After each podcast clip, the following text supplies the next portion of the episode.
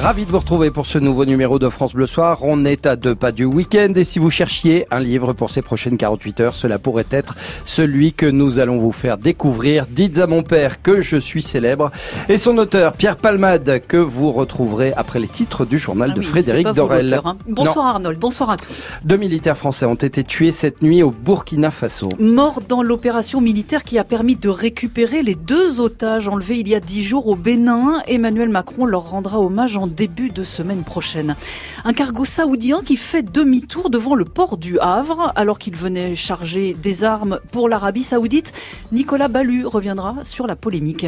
Une cinquantaine de cas de rougeole dans le sud-ouest et il y a de gros soupçons sur la foire au jambon qui a eu lieu fin avril à Bayonne. 100 000 visiteurs en quatre jours. Les seins de glace, c'est demain, dimanche et lundi. Nous serons en direct avec un prévisionniste de la chaîne météo pour savoir ce que l'on peut faire au jardin ou pas ce week-end. La restauration de Notre-Dame, les députés discutent du projet de loi qui encadre les dérogations nécessaires à ce chantier titanesque. Vous pourrez bientôt écouter et regarder le programme matinal de votre radio préférée sur France 3. Le directeur de France Bleu est également avec nous en studio pour commenter cette actualité qui va se réaliser d'ici 2022. Et puis autre invité, nous sommes avec Pierre Palmade ce soir, Arnold. Exactement. À ses côtés, Emmanuel Bougerolles. Bonsoir à tous les deux. Bonsoir. Bonsoir. Merci d'être euh, passé nous voir euh, à la veille de ce week-end. Le bouquin de Pierre Palmade, Dites à mon père que je suis célèbre. La, la, la réouverture de la troupe à Palmade, on peut, on peut dire La, comme ça. la résurrection. Résurrection et non réouverture. Vous voyez, quand on maîtrise les mots. voilà. On se retrouve euh, juste après le journal À tout à l'heure. en direct. France Bleu Soir. France Bleu Soir. Arnold Derek, Frédéric Dorel. Les deux Français enlevés il y a dix jours au Bénin rentreront demain à Paris. Ils ont été récupérés cette nuit lors d'une opération militaire au Burkina Faso qui a malheureusement coûté la vie à deux officiers français. Denise Pic est la maman d'un des otages libérés. Ça me fait un choc. Ça me fait un choc. On est soulagé. Du moment qu'ils sont libérés, qu'ils sont en bonne santé, c'est le principal. Comment vous aviez vécu ces derniers jours? Euh, Ben, pas très bien, pas très bien, monsieur, pas très bien. Qu'est-ce que vous attendez désormais? De les voir, de les voir, monsieur. Est-ce que vous aviez été informé d'une opération pour les libérer? Ah non, pas du tout, monsieur, pas du tout, non, non, non. On est soulagé, vous savez, on est soulagé. Parce que vous savez, dans notre malheur, je vais vous dire, moi, que en 92, j'ai déjà perdu un fils en accident de voiture à 22 ans. Alors, euh, voyant ce truc-là de mon deuxième garçon, euh, vous savez, on n'a pas dormi beaucoup, hein. Je peux féliciter tout le monde de- du travail qu'ils ont fait. Merci beaucoup, merci beaucoup. Ah oui, vraiment. Euh, Et les militaires, les deux militaires qui ont Bah perdu oui. la vie dans l'opération? Ouais, je pense à les familles aussi, hein, monsieur. hein, vous savez, voilà. La maman d'un des otages libérés au Burkina Faso cette nuit avec Jérôme Jadot. À propos des deux militaires tombés lors de cette opération, Emmanuel Macron présidera une cérémonie d'hommage en début de semaine.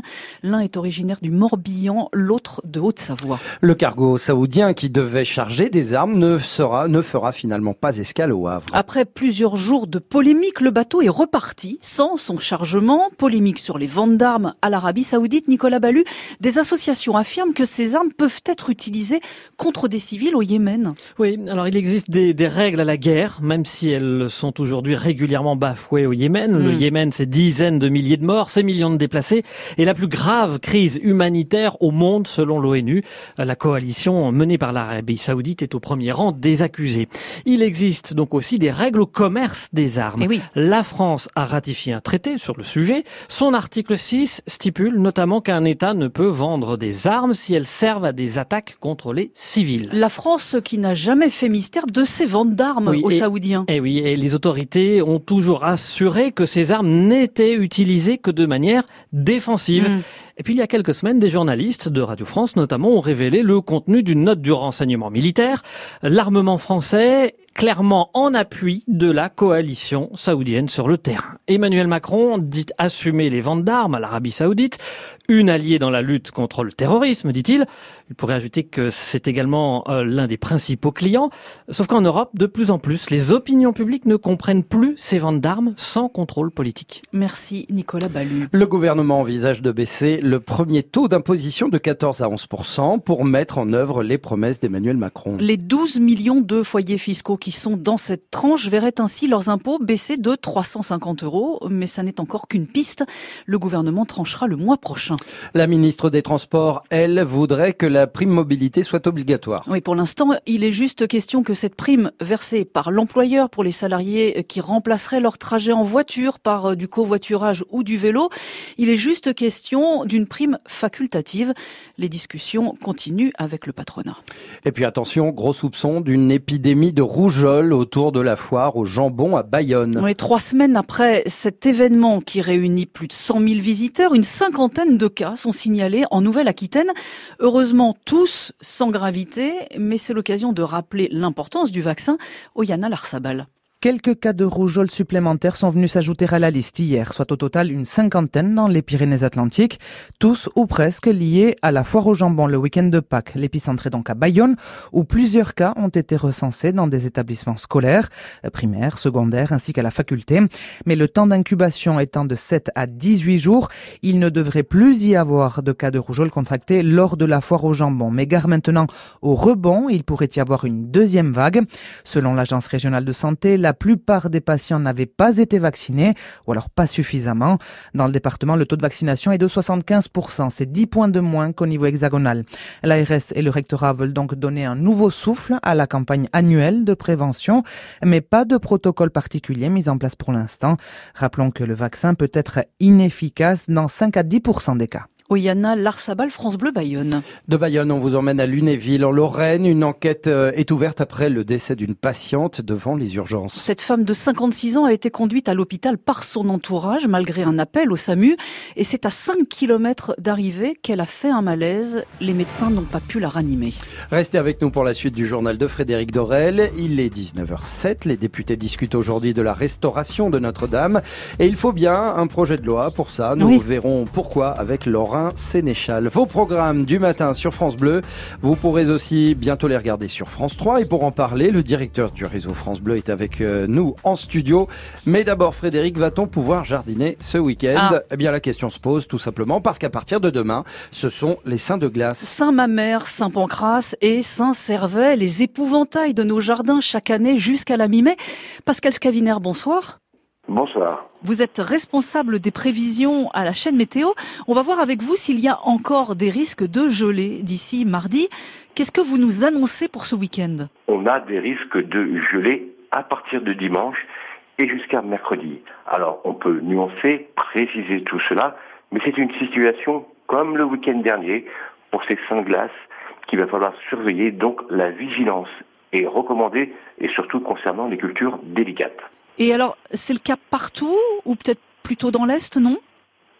Alors, ça va concerner globalement de manière assez récurrente la région du Grand Est avec de faibles gelées. Alors quand on dit faibles gelées, c'est des températures prévues sous abri le plus souvent entre 0 et 2 degrés, mais compte tenu des ciels dégagés, ces températures pourraient descendre à des niveaux inférieurs. Et on va parler aussi de fiabilité, parce qu'on est dans une situation où si le vent est disons, moins soutenu que prévu, ça peut contribuer aussi à avoir euh, des gelées un peu plus basses qu'initialement prévues. Et puis, au cours du début de semaine prochaine, ce risque de gelée il va pouvoir s'étendre jusqu'au nord de la Seine. On ne va pas parler de l'île de France, on va mhm. parler globalement du bassin parisien, de la Normandie, et puis aussi sur les régions périphériques du Massif central. Alors, les régions qui ne seront pas concernées sont la Bretagne, le Sud-Ouest, et les régions méditerranéennes, parce qu'on a, on parle bien sûr historiquement euh, de Saint-Glace, surtout concernant les régions méditerranéennes. Donc euh, on peut en déduire que le dicton a raison cette année. Hein, Saint-Servais, Saint-Pancras, Saint-Mamère font à trois un petit hiver. Il peut encore geler jusque tard dans la saison. Cela dit, ça n'était pas arrivé comme ça depuis huit ans. Hein. Oui, depuis quelques années, et, vrai, il est vrai que les dernières situations de Saint-de-Glace, il faut remonter pratiquement au 13 mai 2011 pour avoir une situation qui pourrait être comparable.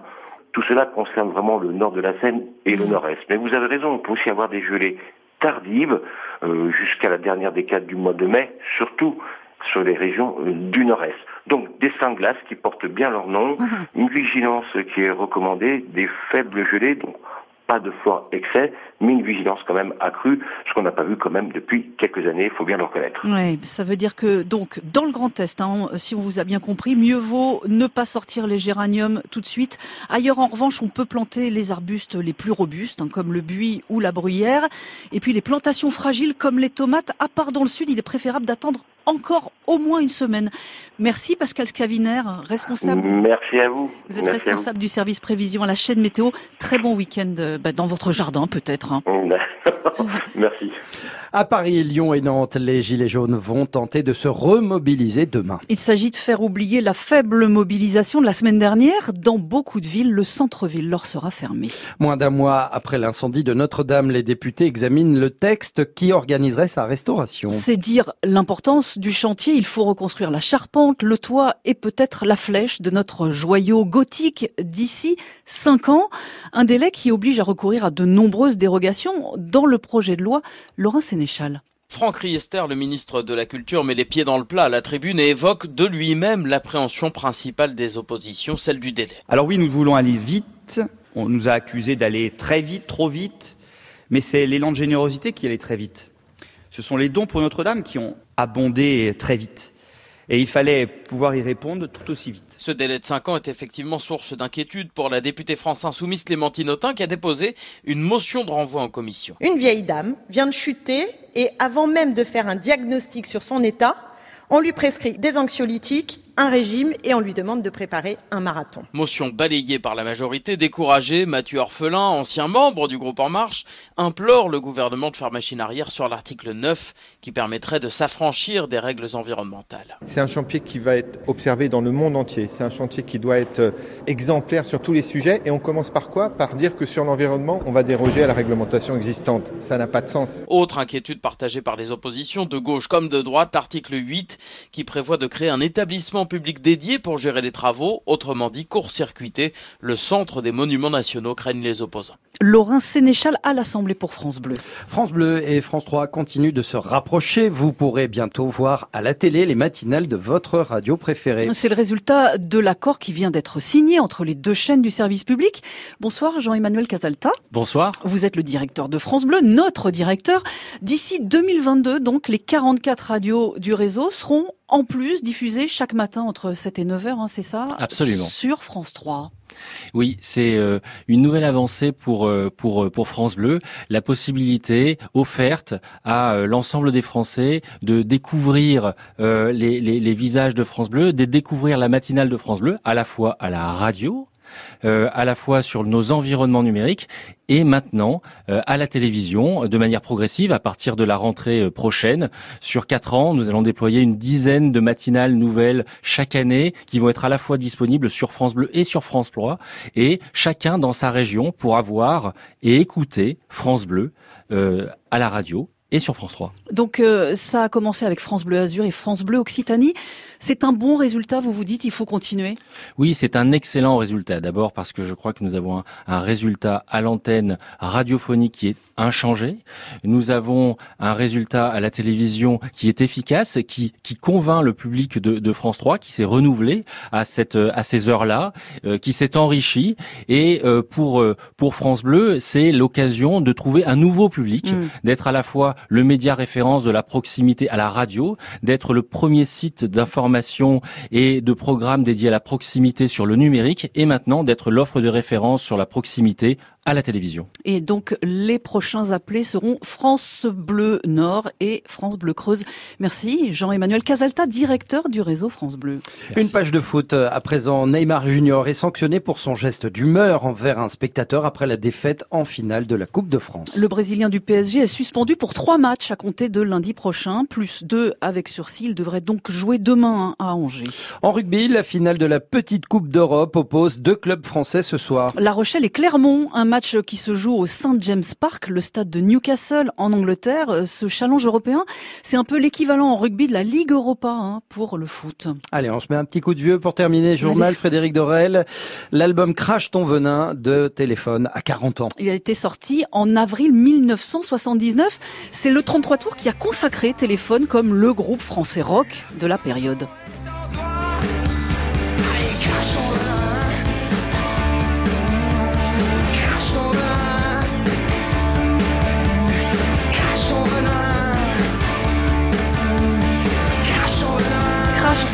L'album de téléphone sorti donc il y a 40 ans et ça fait remonter les souvenirs de Boom, de sa QS, euh, Exactement. de Nuit Blanche. hein. C'est ça, hein, Pierre Palmade. Oui, je crois qu'ils étaient tout nus. euh, Moi, j'allais le dire. sur la pochette, C'est pardon. fou, on À a les mêmes mauvaises Mm. idées, c'est incroyable. Bah, les mêmes souvenirs surtout. Comme quoi, il fallait ouvrir aussi l'album, hein, parce que devant. Ah, et, on, et on se gênait pas. Bah non, C'est un album qui a marqué donc toute une génération. c'est clair. Pas forcément pour les meilleures raisons, ça c'est à, à vous de voir. Oui, bon, on apprend plein de choses aussi avec la musique. Hein. Oui, Merci beaucoup Frédéric Dorel, un très bon week-end. Très bonne émission à tous les trois. Merci Emmanuel Bougerolles et Pierre Palmade sont nos invités jusqu'à 20h. C'est France Bleu Soir. Le point météo tout de suite. FranceBleu.fr À écouter, à réécouter, à voir et à revoir, à lire et à relire. Tout France Bleu est sur francebleu.fr.